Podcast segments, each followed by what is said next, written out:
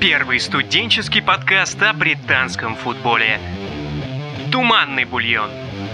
Всем привет, уважаемые любители футбола, с вами, как всегда, ваш любимый подкаст «Туманный бульон». И сегодня, да, я, Игорь Антюхин, вернулся на пост ведущего. Сегодня я заменяю Альмара, который, видимо, решил застрелиться после этого матча с Вестхэмом в исполнении Челси. Вот, ну и, как всегда, обзор 14-го тура. Все-таки буду обсуждать не один я, а мои коллеги Алексей Меркушев.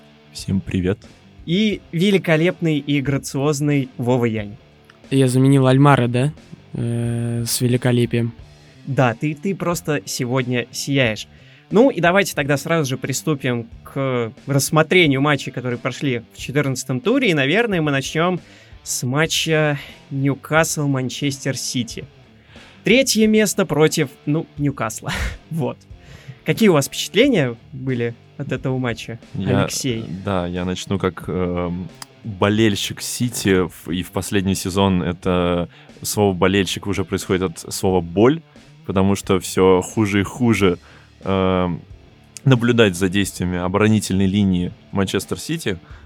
Uh, и, конечно, надо было побеждать в этом матче. Естественно, 2-2 результат, который невозможно простить своей любимой команде, потому что дома принимать э, команду, которая, несмотря на некие, некоторые проблески в игре, э, падает все ниже и ниже по сравнению с уровнем игры, который поставил Раф, Рафа Бенитес в прошлом сезоне у Сити было огромное количество моментов, которые опять никто из атакующей линии после травмы Агуэра реализовать не может. Просто элементарно Стерлинг, Давид Сильва, несмотря на то, что на все его заслуги, на, все его, на всю его прекрасную работоспособность, он не вытягивает эту роль того связующего звена между обороной и атакой, а вот тот, кто выводит, это Кевин Дебрюйне, за счет кого, которого, по сути, и была добыта эта ничья. То есть Манчестер Сити, по сути, увез с трудом одно очко, потому что игра была абсолютно ужасна до, наверное, первого гола. И с первого гола вплоть до второго гола, шикарного гола, который положил Кевин Дебрюйне, точно будет в топе голов э, определенно как пятого полугодия, так и всего года. Я просто не хочу уже говорить, но как же Гюндаган ужасно играет. Это просто. Ну вот у меня вопрос. В прошлом подкасте ты говорил про то, что вот Пеп начинает как-то вот адаптироваться и так далее. Было ли это видно в этом матче, или же это был классический Манчестер Сити, классический Пеп? Это был не классический Манчестер Сити, это была какая-то попытка играть с теми игроками, которые остались, но это была ужасная попытка, потому что, ну, Гюндагана ставить состав просто нереально. Единственный нормальный играющий игрок из линии защиты это был Джон Стоунс. Мне смешно это говорить, но Джон Стоунс был лучшим. Джон Стоунс, который допускает кучу ошибок всегда, который начал прогрессировать, травмировался, снова регрессировал, он был лучшим. Я не знаю, с чем это связано. Ну, мы тоже не знаем, и, наверное, знает только, наверное, Пеп Гвардиола и его команда, а мы переходим к следующему матчу. Матчу, который я лично назвал бы валидольным для себя, особенно в конце, а именно Ливерпуль-Брайтон. Давайте начнем с того, что мы записываем этот подкаст 2 декабря, и сегодня же мир узнает все-таки человека, который получит золотой мяч. И, видимо, на волне этого Вирджил Ван Дейк решил, ну, а чё бы мне, так сказать, в последний раз так не попонтоваться перед публикой, не показать себя. В итоге Ван Дейк забивает дубль, причем дубль практически с абсолютно таких одинаковых ситуаций, со стандартов. Один э, просто с навеса, другой с углового. Точнее, да, там со штрафного даже было, первый гол, прошу прощения. Вот, вообще я бы назвал это игрой стандартов, потому что, если вы смотрели этот матч, то все голы были забиты со стандартов. Вот абсолютно все. И, конечно же, хочется еще обсудить одного молодого бразильца, который решил выйти за штрафную и сыграть руками. Вопрос, зачем, у меня все еще стоит в голове. То есть, зачем Алису надо было выходить, хорошо, я понимаю, это было стратегическое решение, чтобы там как-то обезопасить ворота но, как по мне, он так явно выставил руку. Это, скорее всего, это даже было не специально, а чисто воротарский рефлекс, потому что когда в тебя летит мяч, ты воротарь, уже профессионал, у тебя чисто рефлекс, у тебя рука поднимается. Но вот этого я вообще не понял, абсолютно заслуженная красная, да, по моему мнению. И потом выходит Адриан, и вот Адриан, он как будто вообще не ожидал. Он, он ничего не ожидал, он как будто спал на скамейке запасных, его разбудили, он такой, что делать? Гол, который забил Брайтон, это вообще непонятно что. И я не понимаю, как судья мог дать свисток, потому что на момент того, когда он свистел, Адриан еще ставил стенку и руководил как бы процессом построения. Судья дает свисток, и, соответственно, понятно, ни Адриан там, ни Алисон не смогли бы из одного угла, из одной шестерки прыгнуть в другую. А там удар как раз шел туда. Ну и, соответственно, счет 2-1. Вот. И потом было очень весело смотреть на итоговое владение, потому что итоговое владение 45 на 55 в пользу Брайтона. Понятно, что большую часть вот этого процента они отыграли на последних там 10-15 минутах, и серьезно, эти 10-15 минут были валидольны. Адриан не может поймать, поймать мяч в руки, от слова совсем, то есть он там выбивает, у него отскакивает от рук и так далее. Я вот не знаю, как в матче, который будет на днях, Адриан будет стоять, мне очень страшно теперь. Вот. Но в общем и целом, да, если бы не ошибка Алисона, все было бы, ну, классический матч Ливера против середняка, то есть там, не знаю, со стандартов, с навесов голы и так далее. Самый прикол заключается в том, что Брайтон осуществил вот эту всю задумку, типа, попытаемся забить, и когда Алисон вышел, они сделали то же самое, что и делают другие топ-команды, когда играют против Ливерпуля. Окей, есть одни команды наподобие Наполи, которые, наоборот, зажимаются и играют автобусом. А есть другие команды, которые понимают, что, команд... что команда Юргена Клопа, она очень высоко прессингует, и за счет этого она пытается делать навесы. И как раз с одного из этих навесов произошла ситуация с удалением Алисона. И это, скорее всего, для других команд будет явным сигналом, что, мол, ребят, посмотрите, смотрите, вот это, это их уязвимость. И очень интересно посмотреть, как и соперники Ливерпуля отреагируют на это, и как сам Ливерпуль на это будет реагировать. При этом надо отметить, что не только Алисон страдает такими ошибками на выходах, как, например, и Эдерсон Мораес из э, Манчестер Сити тоже страдал в прошлом сезоне точно такими же глупейшими фолами на ровном месте после выхода из штрафной. А вот вратари английской национальности явно такими ошибками не страдают. И это точно можно сказать про дебютный матч пожилого, аутдового, насколько помню, ему 33 года, Дина Мартина, который перешел из Милвола в Вестхэм Юнайтед и принес волевую, просто невероятно сложную победу Вестхэм Юнайтед над Челси при этом это был гостевой матч, это было дерби Лондона. И это полностью матч имени Дэн, Дина Мартина, потому что, несмотря на его неуверенность, у него проглядывалась явно неуверенность, как у Адриана, например, в, в случае с Брайтоном, но его неуверенность была наполовину фартовой, наверное, ему очень сильно удача, конечно, помогла в этом матче сделать такой идеальный перформанс потому что все мячи, которые летели, он ловил, все мячи он отбивал, защита отбивала, и ворота оказались абсолютно неприступной крепостью для Челси, несмотря на то, что молодежь дико рвалась, и ударов намного больше нанесла, чем Вест Юнайтед, то есть 4 удара всего. Майку Антонио на нападающем, это вообще что за решение, потому что всегда он играл крайнего, крайнего э, такого нападающего, и тут он внезапно внезапно Пелегрини ставит его на нападающего. Что это ну, вообще такое? Не знаю, мне кажется, Вестхэм... Нет, мне кажется, извините, мной... извините, извините, подожди, подожди ну, секунду. Ну, окей. Специально для Альмара. Альмар, нет, тебя сейчас не троллили две минуты. Честно. Так получилось, что игрок Милвола перешел в Вестхэм, провел первый матч в премьер-лиге, и Вестхэм в нем победил. Так получилось. Так получилось, Альмар. А, ну, мне кажется, что... Мне, я думаю, вам также кажется, что Вестхэм, помимо вратаря, который, правда, идеально, вот, еще стоило посмотреть видео после матча, он там плакал, лежал, вот эти все эмоции. С это, отцом, это, да, да, это, это прекрасно. Но, по сути вещей, Вестхэм Юнайтед не особо-то победы заслуживал. Ну вот вообще нет, если бы не было этого вратаря, Челси бы, скорее всего, выигрывал. И как бы, с одной стороны, хочется сказать, Вестхэм Юнайтед возвращается, эгегей, там может бороться за топ-10, а потом ты смотришь этот матч и понимаешь, что ну, вроде как они победили, а, а вроде как, типа, по игре вообще нет. Ну, Кресвелл топ же. Кресвелл реализовал свой момент, и Майкл Антонио офигенно боролся. И на самом деле Вестхэм мог забить еще один. Вестхэм мог забить еще один. Челси очень повезло, что у них есть Кепа, который отбил, э, по-моему, целых два два сейва он сделал просто отличнейших на топ-уровне, поэтому я бы не сказал, что Вестхэм здесь не заслужил победу, потому что побеждает тот, кто реализует свои моменты. Это Манчестер Сити в этом туре отлично прочувствовал снова. Снова и снова он допускает эту ошибку, ударов много, реализации мало. Поэтому я думаю, что Челси абсолютно заслуженно здесь проиграл.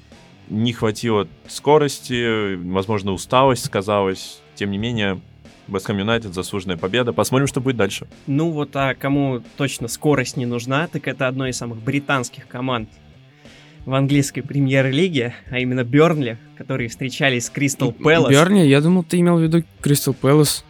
Тренер? Ну-ка, ну-ка, ну... Вова, хорошо, почему? А, нет, конечно, если мы смотрим на футбол как замкнутую систему, извините за такой сленг, то, конечно, Берли очень похож на обычную британскую команду. Английскую, английскую. Будем точны в формулировках. Но вообще в этом матче мне даже больше понравился Берли. Ну, в первые 15 минут матча. Потом, конечно, Берли был плох. Потому что, это, как мне кажется, первые 15 минут были определяющими для всего матча. Берли хотел быстро забить, не только чтобы порадовать публику, но и чтобы контролировать матч. Ну, скорее всего, Бернли потом ушел бы просто вот в защиту, да. как они любят. Да, да, да, конечно. И потом на контратаках ловить Кристал Пэлас. Но 15 минут прошли, гола не случилось, и Кристал Пэлас потихоньку забрал себе владение. И нач- начал создавать моменты. Они забили из офсайда, а под конец тайма и ошибка Ника Поупа привела к голу. Ну, Удар да, в ближний ну, то есть, угол. То есть, и да, ты все. говоришь про первые 15 минут, а голы Кристал Пэлас прилетели как бы в конце первого тайма, но когда все уже, ну, так, физически немного расслаблены, потому что вот скоро первый тайм. Ну и во втором тайме там Шлуп забил. И... Ну, вообще, не да. расслаблен только один человек, это Вилфред За, который Вил... всегда начал. Вот Вилфред За, я не знаю, это феномен таких игроков, что вроде как в больших клубах у них что-то не удается, не получается, а в, в таких клубах, как Кристал Пэлас, они явно выделяются, но по прошлому опыту но того, что они я в не согласен, клубах почему не, могут... не получается в больших клубах. Если ты говоришь про его опыт Манчестер Юнайтед, то он туда перешел в 19 лет. Молодой, перспективный. Даже по английским меркам. Ну давай сравним с Жуао Филишем. Ну это вундеркинд все-таки. А таких людей мало.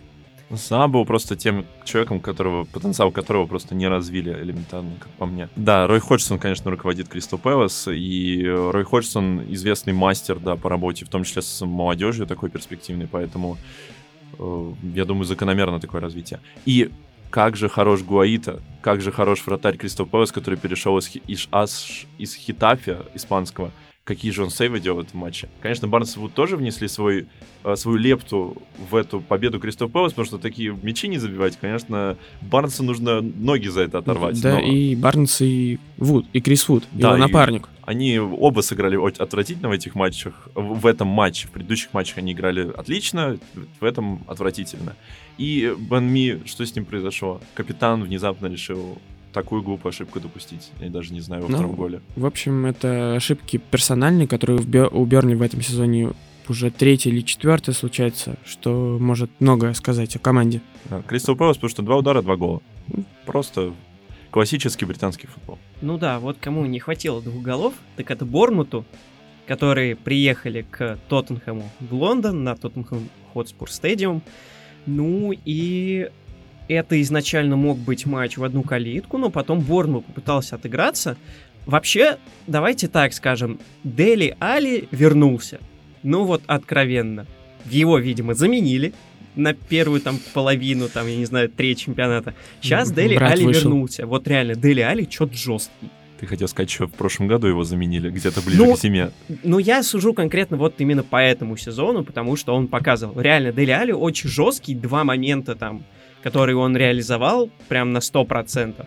Вот. Ну и еще вот ты говорил про развитие молодежи и так далее. Я бы хотел поговорить об игроке со стороны Борнмута, а именно о Харри Уилсоне. Да, вот это ливерпульское мое сейчас прет опять.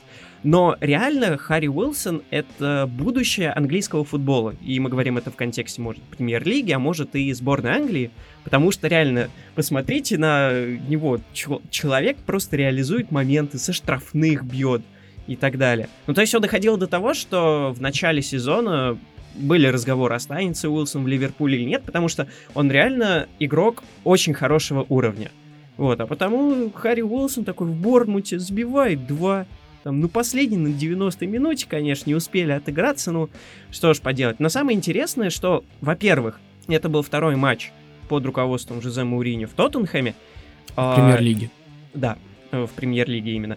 И самое интересное, что если мы посмотрим на предыдущие годы Жозе Мауриню вообще в АПЛ, если он выигрывал 3-0, он, он потом как-то, ну, как-то потом разрыв не так не, сильно не упускал, не упускал преимуще, а? не упускал да. преимущество. Он, ну, он, не тигры. Да, ну, скажем так, да. И самое интересное, что даже статистика в пользу Борнмута, то есть... Он, он же по ударам проиграл даже, он даже по ударам да. проиграл Борнмуту, это просто шок. Ну, то есть 15-20 по ударам в пользу Борнмута и 5-6 в створ. Эдди Хау, кстати, дико не везет. Просто Борнмут уже какой матч заслуживает хотя бы одного очка, выпускает вообще полностью все абсолютно. Но я хочу сказать еще об одном гении, который вернулся тоже с приходом Мауриньо. На самом деле в конце еще а, правления Почетина он вернулся.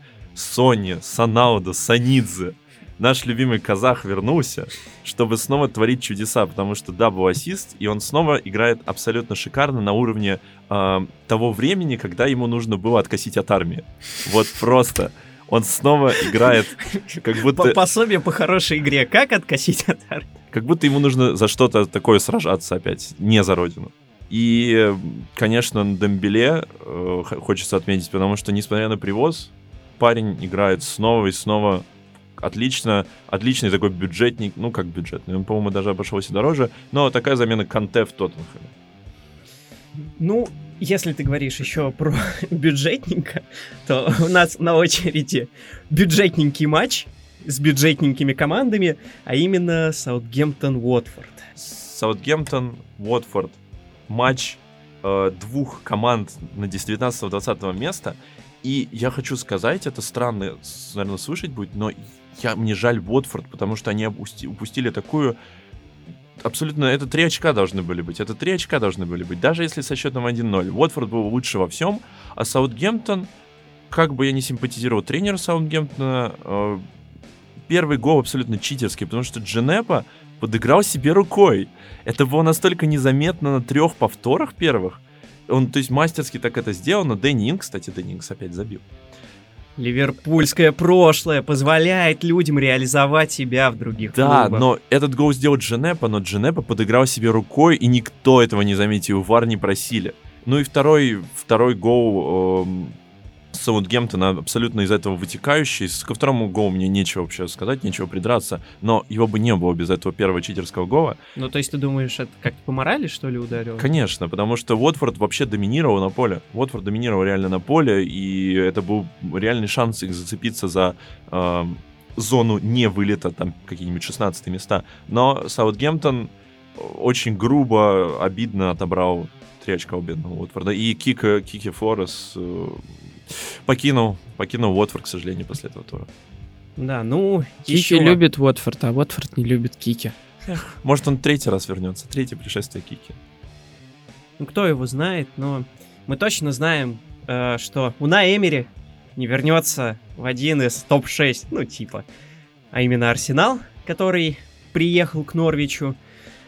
Вова, как там Арсенал?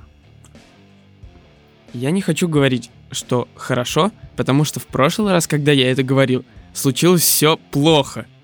Поэтому я буду чуть менее резок в оценках.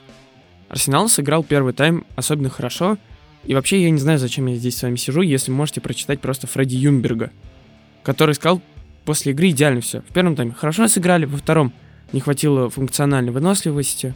Будем работать. Согласен. Не хватило хорошей линии защиты.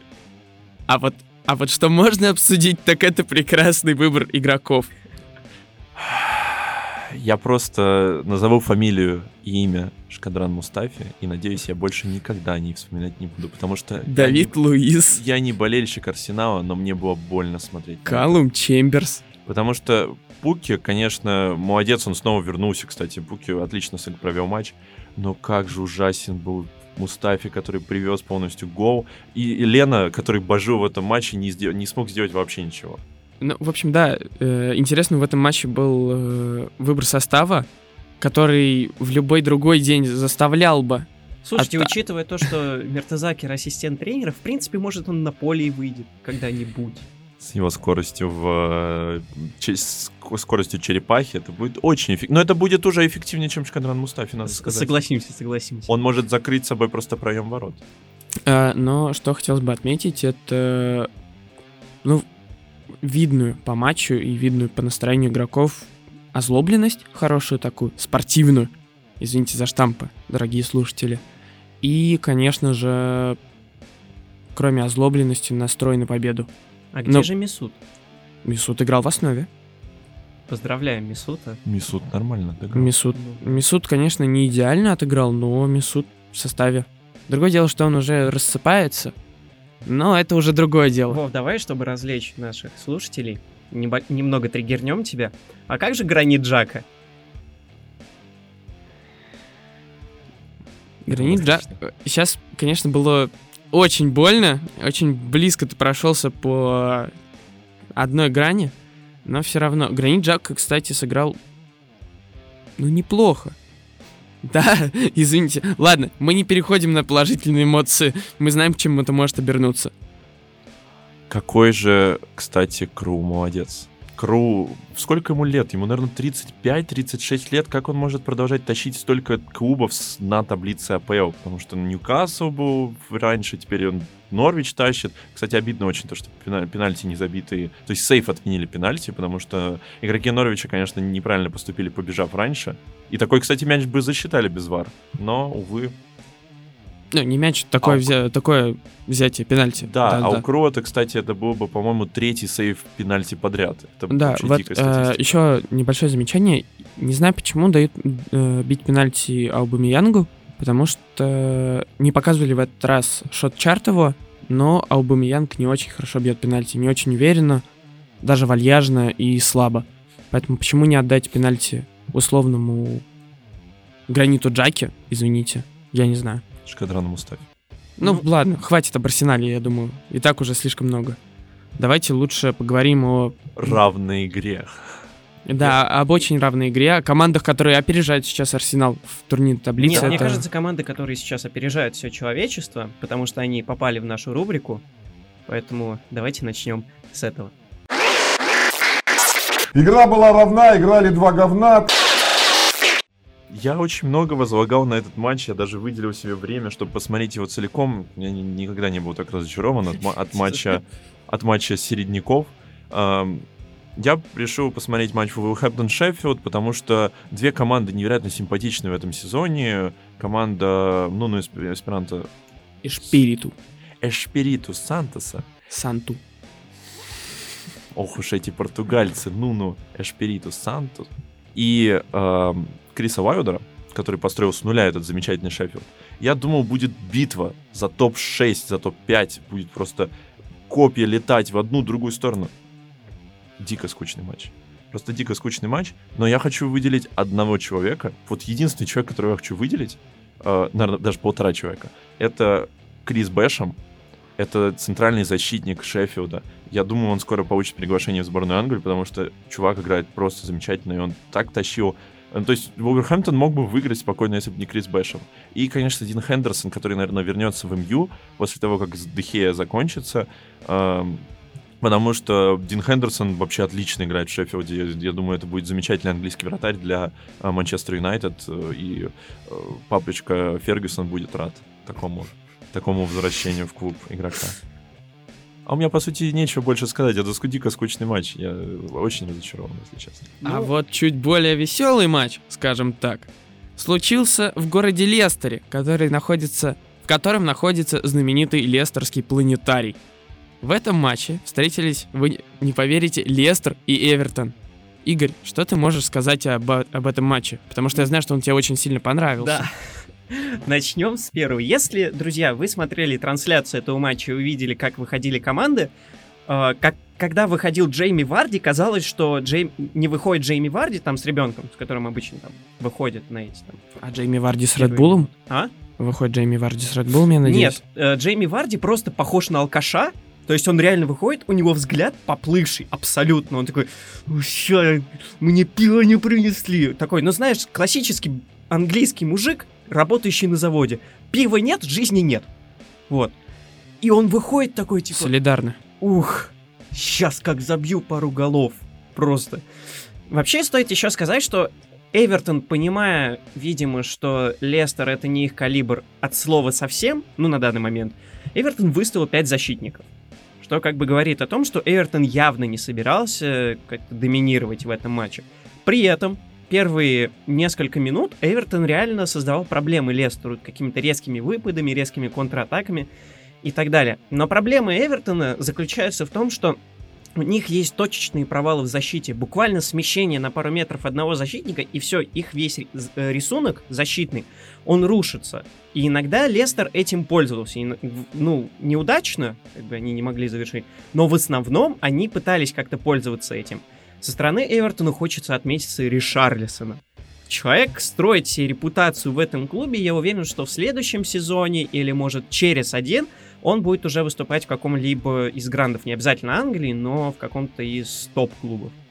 Я не хочу, э, точнее, я хочу с тобой не согласиться насчет одного высказывания. Эвертон создавал проблемы не в самом начале матча, Эвертон создавал проблемы Лестеру на протяжении всего матча. И я как человек, который... Нет, я с тобой не соглашусь. Хорошо, я могу согласиться на то, что первый тайм Первый тайм хоть как-то более-менее. А второй тайм... Как... Второй тайм это откровенная доминация Лестера. Это просто Лестер... пришел батя с работы Лестер к ребенку наказывать его за двойку в школе. Лестер до, до ворот дойти не мог элементарно. Это просто... Я не знал, не думал, что Лестер настолько увязнет в Эвертоне. То есть, конечно, Эвертон не бежал вперед, не создавал опасные атаки, но Лестер увяз просто по колени в этом Эвертоне. И это, наверное, кстати, лучший матч Эвертона в этом сезоне. Да, но мне, мне очень понравились ситуации с пенальти. Первая ситуация, пенальти нет, хорошо, там на тоненького. Вторая ситуация, бежит Варди, в него подкатываются, окей, чисто, там, там типа есть намеки на пенальти. Я такой думаю, Фух, ну ладно, там судья показывает, что не было ничего. Проходит две секунды, очередной просто, типа, подкат штрафной, но там уже Эвертон спасает Вар. Но когда я увидел вот эти два подряд пенальти, я начал смеяться с защитников Эвертона просто в голос. Потому что ты видишь, уже подкатились, типа, ну, как бы не стоит, наверное, потому что и так сейчас такие пенальти, пенальти, пенальти. Идет второй подкат, тоже не особо такой красивый, чистый, Зачем? Я не знаю. Вот. И после того, как Лестеру вот не дали эти два пенальти, Лестер завелся. То есть, если в первом тайме, да, там была равная игра, то во втором, да, Лестер мог э, увязнуть в Эвертоне, но все-таки первым номером играл Лестер, 100%, который доминировал по всему полю. Хочется еще отметить очень высокий прессинг Эвертона, потому что Лестер в этом матче несколько моментов было точно так же, как и у Ливерпуля. Что как бы вроде как они там высокий прессинг и так далее, неприятно Эвертону. Но как только идет вот ситуация была, верховая передача в центр, ну, от ворот, когда выбивал вратарь Петр Шмехи, вот, то если там идет э, игра головой и ее выигрывает игрок Эвертона, то это сразу же контратака, которую иногда Лестер почти не мог остановить. Ну, я наблюдаю за этим матчем. Я напомню этот матч очень сильно некоторые игры Манчестер Сити в прошлом сезоне весной, когда такие же матчи вырывались на последних минутах. И номер один, я хочу прям, не, не смогу минуту говорить о нем, но шикарный, сияющийся, вернувшийся Килечи Хианача, господи, как он хорош, выпускник Манчестер Сити. И он зарешал абсолютно полностью вместе с Джеймсом Мэдисоном. Какой же он хороший этот нигериец э, просто первый матч, гол решающий, такой важный для Лестера, чтобы устремиться за Ливерпулем в этой борьбе за чемпионство. В любом случае, я бы хотел еще сказать по этому матчу, что Вар это игрушка дьявола. Вот. Ну, гол чистый. Безусловно. Ну, а теперь мы переходим к последнему матчу. Манчестер Юнайтед Астон Вилла. Господа, прошу. Минута молчания в честь э, Манчестер Юнайтед, конечно. И э, сразу скажу, Грилиш. Грилиш гений. Какой же гол положил Грилиш, просто в нем Бекхэм проснулся такое чувство, что с такого угла так Маутиньо забивал в позапрошлом вроде туре. В нем проснулся Олег Шатов. Давайте будем честны. Олег Шатов также забил Локомотиву в чемпионском сезоне Локомотива. Или Ой. в следующем... Нет, в следующем по чемпионскому сезону. Слушай, мы не обсуждаем чемпионшип. Сульшер, конечно, позор, потому что такую довольно трусливый. Ну, типа, вроде как бегают даже футболисты атаки, но МЮ играет невероятно трусливый футбол, и вполне заслуженно. Вилла была лучше, чем МЮ. Вилла смотрелась острее, чем МЮ, и абсолютно бодрее. И как бы я, я абсолютно хейтил Виллу на протяжении от того момента, как Фулхэм вылетел с квалификации чемпионшипа. Поэтому я очень хотел Фулхэм увидеть, э, и я хейтил, но такая вилла мне дико нравится. Я очень надеюсь, что у них все получится, чтобы в топ- в топ-10 войти, потому что э, бегали очень здорово по сравнению с тем же прошлым туром, как мне показалось, по крайней мере. И у нас там отдельная рубрика была про Гилберта этого Виллиджа, да? Да, очередная рубрика, ну, постоянная рубрика Федерик Гильбер. Бра сожалению, дорогие слушатели, в следующем туре не будет рубрики Фри... э, про Фредерика Гильбера, потому что он получил пятую желтую карточку до Рождества, а это значит, что он следующий тур пропустит. Какая жалость. Да, какая жалость. Но э, хочу добавить к свои, ну, свои 5 копеек про Джека Грилиша. Джек Грилиш, мне кажется, это один звезда мирового футбола в следующие лет пять но потому что как он держится, как он тащит на себе команду, как он вообще выглядит. Не могу не согласиться. Он что... идет к тому, чтобы стать лидером Уверен, он АПЛ. будет амбассадором какого-то алкогольного бренда. Если бы он не э, поскользнулся в том моменте, когда на него расшикающую, разряжающую передачу отдали, когда он просто чуть-чуть, не, чуть-чуть ошибся, не дотронулся до этого мяча, то, я думаю, Вио бы победил, забрал бы три очка у МЮ, потому что так играть на Траффорде нельзя, извините. Фергюсона лучше верните. Тогда И лучше. еще один факт. Э, дорогие слушатели, можете посмотреть э, составы Астон Вилл на этот матч и увидите, что вместо чуда на Камбе в центре поля вышел Дуглас Луис. Почему? Ну, кто-то просто хотел контролировать матч, а кто-то поставил 5 миллионов бегунков в состав и решил выиграть матч вот так. Ну, мы знаем, как теперь матч закончился. Ну, а теперь после этой таинственной и загадочной подводки Вовы, наверное, мы закончим все-таки наше обсуждение этого тура. Сумбурно, тур, сумбурно. Тур вышел неплохой. Да, тур вышел неплохой. Непредсказуемый. Так... Хотя да. казалось бы, что очень много предсказуемых матчей, результат абсолютно непредсказуем. Да. И цифра 2 поразила этот тур, очень много двоек. Да, и при этом стоит сказать, что сейчас мы немножко входим в такой более активный режим, потому что нас ждет много матчей, скоро еще Boxing Day, я напоминаю. И все это мы, безусловно, будем освещать. Напоминаем, что у нас также есть блог на Sports.ru, в котором вы можете прочитать превью к каждому туру. Мы выкладываем превью к каждому туру, и это очень важно. Самый свежий у нас, да. Ну, а на этом мы тогда закончим этот выпуск нашего подкаста «Туманный бульон». С вами были Лёша, Вова и Игорь. Всем спасибо, всем пока. До новых встреч. Всего доброго.